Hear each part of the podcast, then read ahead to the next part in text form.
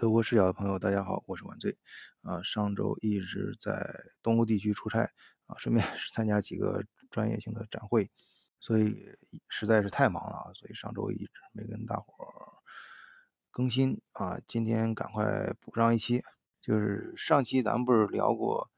慕尼黑的车展嘛？中国很多一些大的车厂啊都过来了，而且推出的车气势啊。方面的这个配置啊，还有整个这个展台的搭建呀，这个确实都非常到位啊，焕然一新。至少在这整体的架势上看啊，这个跟德国大的车企啊几乎不差啥。当然你 你不能细比啊，细咱要较真的话，那确实你人家人家毕竟发展了一两百年了，咱这刚开始嘛。嗯，上次咱们不是提到了那个比亚迪？哎，有好多听友啊，就是在下面就。我看留言谈到一个很有意思的话题啊，咱们在群里面啊也有很多人讨论，就是同样的车为什么在德国卖的比中国贵？哎，首先我区分点啊，所谓我这种现象是存在于普通的车啊，就是呃典型的就像五六万欧元啊，也就是。呃，三四十万人民币吧，就呃这些不仅包括我们熟知的德国这几个像宝马、奔驰啊、啊大众啊这些车到中国国国国产化之后啊，同样的车型，但是在中国就便宜很多啊，卖的还不错，然后在欧洲啊就很贵啊，还包括现在刚刚杀出来的，就我们在车展上说的这几家中国的车企啊，包括去年上汽推出的名爵啊，在欧洲卖的也非常好，呃。但是啊，它的价格在欧洲就非常的贵啊，包括比亚迪啊，我上次记得跟大家看，哎，我不知道在咱们这个平台上有没有分享照片啊，在我自己的那个那个某书上发了一个照片，确实，呃，那个呃，就是算是在饭店的停车场啊看到的一个呃比亚迪的一个呃车，我开车从侧面和正面看啊，尤其是那个。就是侧前方看啊，真的跟那个保时捷很像啊，我还以为是保时捷出的新车型啊，结果一看是比亚迪，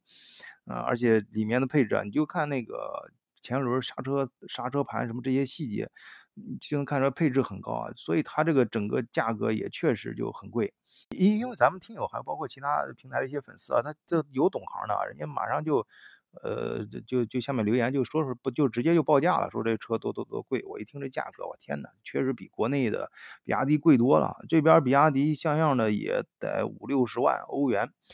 哎，咱们讨论什么事儿的时候，先说范围，先 限定这个条件。我们先说这些这些车都是限定在这个价位的啊。你要往高处说了，你要十万欧元以上的，比如一百万、一百多万的车，豪车，那国外可能比国内要便宜。这为什么有平行进口车嘛？咱们这咱们听友很多都是。呃，熟悉中德贸易、中德这些做生意那点事儿的啊，这这这咱就，呃，说实话啊，确实是，呃，平行大大家就是都不陌生啊，对那个平行竞合，他们导的就是这种高端车，没人做平行竞合去导那个低端车型的或者中端车型的，都是都是导那个十万欧元以上的车啊，越贵越中间的利润空间越大，所以那个事儿咱。应该很容易理解，咱也没必要在这儿说，因为里面也确实不便说太多。咱们就说普通的啊，因为普通的这种，咱老跟咱老百姓更近啊，咱平常老百姓接触到啊，自己甚至家里面都有这样的车，哎，所所以说起来呢，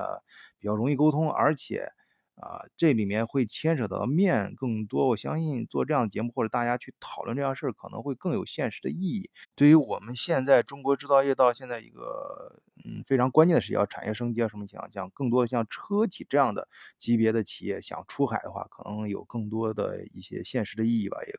啊希望会有一些帮助。呃，首先是嗯大家能够看到的啊，就是说我们那个很多车在。呃，出海，呃，一般在非洲和南美卖的比较好嘛。真正在欧洲，其实卖的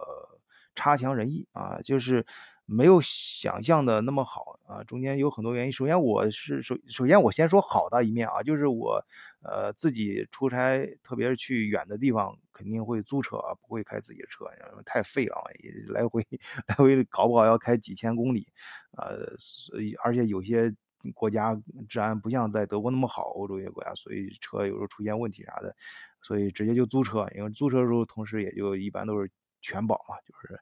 呃会更方便一些。所以我就经常租车，包括国内过来的同事啊什么的，我们都经常租车。所以真车行啊，就时常见到车行，因为车行里大家都有这个经验，在欧洲自驾游的时候，你租车车都是大部分都是新车，所以他那个。车行里的，你像 Six 呀、Europe 呀什么这几个大的租车行，他们的车的更新都非常快啊。你你这样的话在里面观察就能看到这个经常有什么车嘛？哎，现在确实是最近这几次吧，租车时候在停车场这租车就是租车行的停车场里面能看到咱们中国国产车了。最典型的就比亚迪的电动车是有了啊，名爵是早就有。所以这个势头呢，都是看得到的啊，确实是欧洲是，嗯，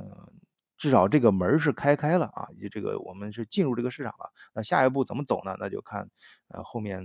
大家的本事啊。就就是我觉得做什么事儿啊，就是首先咱先。呃，看清现实啊，就是你可以就是说去做广告啊，对外宣传，或者是对外这个整个有这个自己的市场方面的一些策略安排，但是你心里面得清楚，咱不能自首先你自己不能骗自己，搞清楚你对对外嘛做一些市场上的呃手段，这是可以理解的啊。首先第一，你要清楚我们真正的这个为什么，首先就是咱们经常讨论这个问题啊，为什么就是同样的车型，国外比国内的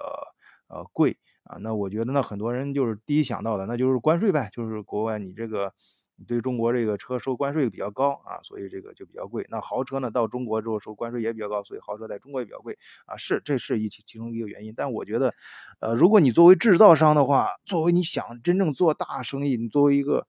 品牌的话，想只是看到这一层呢。就显然是不够的，因为这个大家都面对，这对你个人的发展并没有什么太大的帮助。正更重要的是要看到一些更，嗯更就是本质性的东西啊。就咱中国人那个古人说那句话嘛，要向内看啊，你才会向外才会发展啊。你老是向外看，找外部原因，你自己内部可能慢慢的就越来越平庸了，你就发展不起来。要真正的自强啊，才真的是强啊。所以这车企也一样，你这个车车啊首先是。呃，真实的原因是什么呢？我觉得更更根本性的原因是产品本身就不一样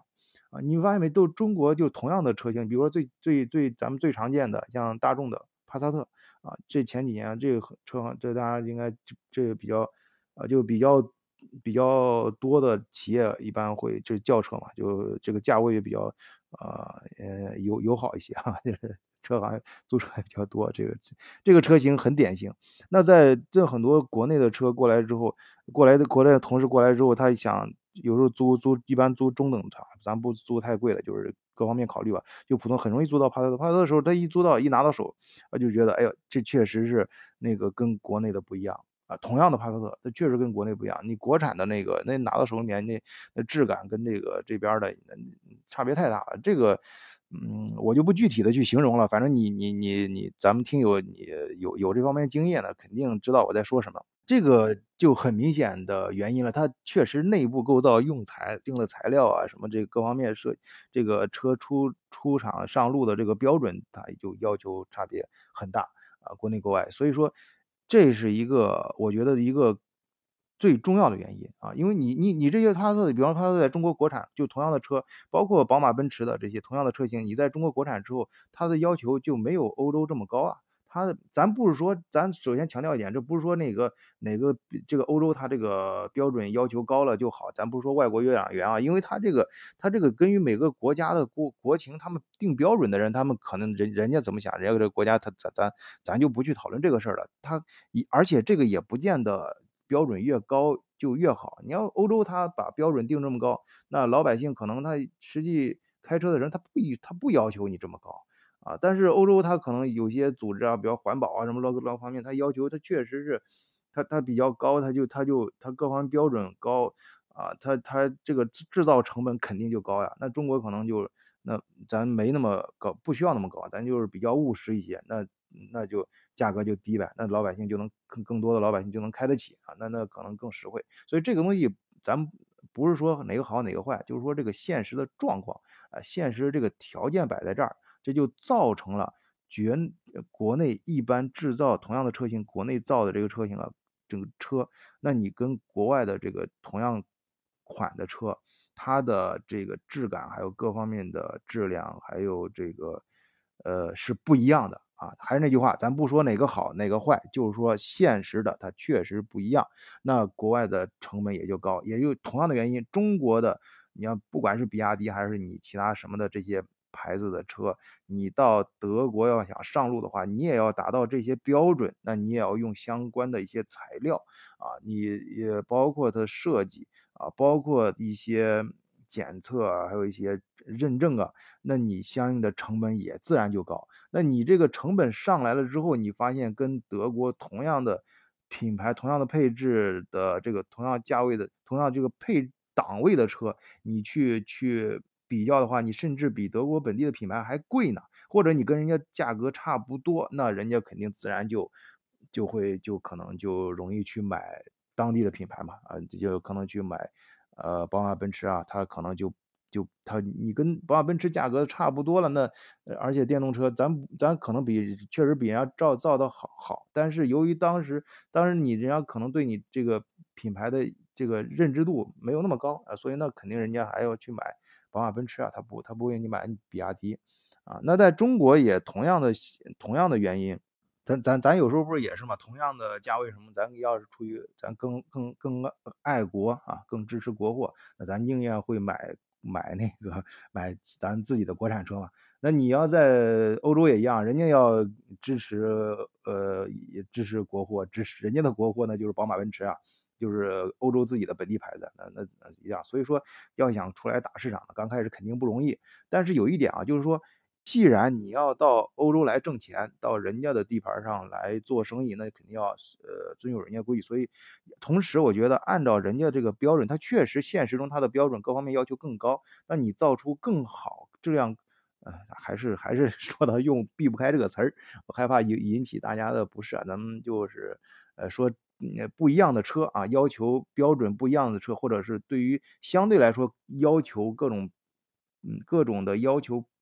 更高端、更高的一些车，对你的造车技术和工艺，其实也是一个呃变相的倒逼式的一个提高。呃，我觉得也不是一件坏事儿。你先达到啊，跟人家符合标准的、跟人家一样的东西，然后上路了啊。起码现在我在车行里面看到这辆车，路上也也见到过啊。那你再去呃下下一步再提，再通过各各方面主力市场上提高你的品牌的认知度啊。啊，然后提高这个确实是造呃质量提得更好呀，或者是我们那个造出同样质量的东西，价格更亲民呀，价格更优惠啊，哎，一步一步的慢慢发展嘛。所以我觉得未来呢，嗯，一二十年可能，呃呃，汽车就是这个行业，可能以前就是咱们不敢想的啊，或者说经过大家觉得就是。不现实的，你去中国的车厂到欧洲去冲市场，可能以后就变成一个常态了。至少在德国，就是汽车制造业最发达，或者整个欧洲来说，汽车制造业最发达的，像慕尼黑地区啊，像斯图加特、慕尼黑啊这这一片儿，就德国南部这一片儿，呃，中国几个大的车厂，它在这边都设研发部了，也分公司啊，还有办公室，多点都有。包括前两天在慕尼黑那边开会吃饭的时候，还有那个中国。车车协的啊，就是，呃，反正国国字头的几个一些机构也都在慕尼黑都设都设设设设点了啊，这这大家就是还是都都整体都是看到这个大势所趋，就是我们肯定要进来。肯定要撸起袖子开干啊啊！具体未来是不是真的能干好，能不能达到预期呢？我觉得这不是考虑的，考虑这种对咱听友、咱普通老百姓来说啊，你就是知道有这么个机会啊，这么个就大大家肯定要很多资源和资金啊，人力都都要嗯都要往这方面投啊，那整个这里面肯定就有发财的机会嘛，就是咱们或者是谋生的机会。而且回到我们最初提的这个问题啊，同样的车型，国欧洲外卖的为什么比中国贵？它贵。不就贵在这个我们大家可能第一找到的原因，关税上政治原因啊，这个也有有我我强调的是汽车本身的问题啊，本身的原因，同时也包含在服务环节、市场环节，那这些环节它都会羊毛出在羊身上呀。那你车整个定价贵了，那肯定是这些各个环节都贵，那各个环节贵，也就是里面包含的内容更多。那在这个更多的内容里面，是不是就有更多的呃这个商业机会呢？那在这个商业机会当中，大家是不是就能够首先是自己能找到谋生的点，然后另外你的各方面的技能是不是会得到锻炼和提高呢？我在群里面看到大家讨论这个问题的时候，我的结论就是行，呃，觉得首先看到提出这个问题非常好，然后讨论到最后呢，我觉得，呃，是看到更多的是机会啊，就是对大家来说是一件好事儿。好，今天就跟大伙儿扯这么多，谢谢大家收听，再见。